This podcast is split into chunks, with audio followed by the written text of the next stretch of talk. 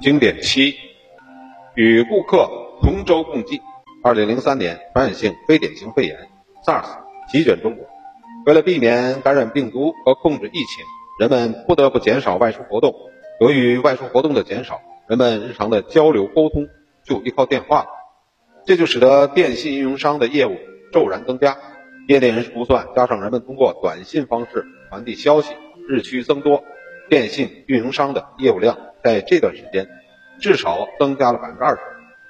这些新增业务量不仅给中国移动短信运营系统带来了前所未有的巨大压力，而且对亚信科技中国有限公司也是一个考验。因为中国移动的短信网关软件由亚信提供，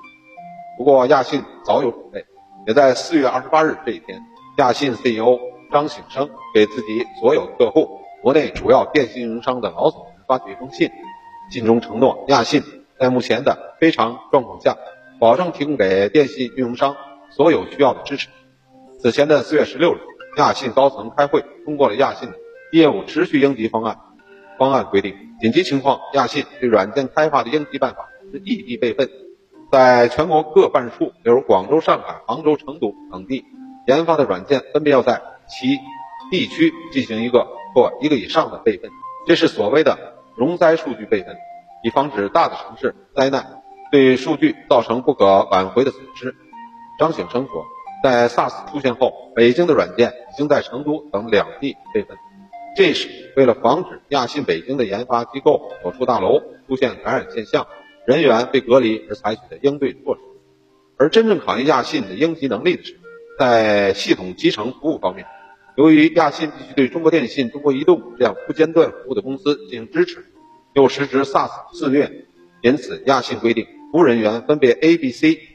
八小时一班轮值工作，能够通过远程网络完成的运行维护工作，尽量通过网络完成。一旦用户要求到现场解决问题，亚信人员必须到场。根据应急方案的规定，亚信还在四月二十三日开始让员工回家办公之前，就紧急扩大了亚信内部管理所依托的 VPN 虚拟专网宽带，员工邮箱扩大了一倍。事实证明，由于百分之八十以上的员工拥有个人电脑，同时管理系统还能够记录员工在内部网上停留的时间，的确有效的支持了他们后来的管理。好了，这节到此结束，下节再见。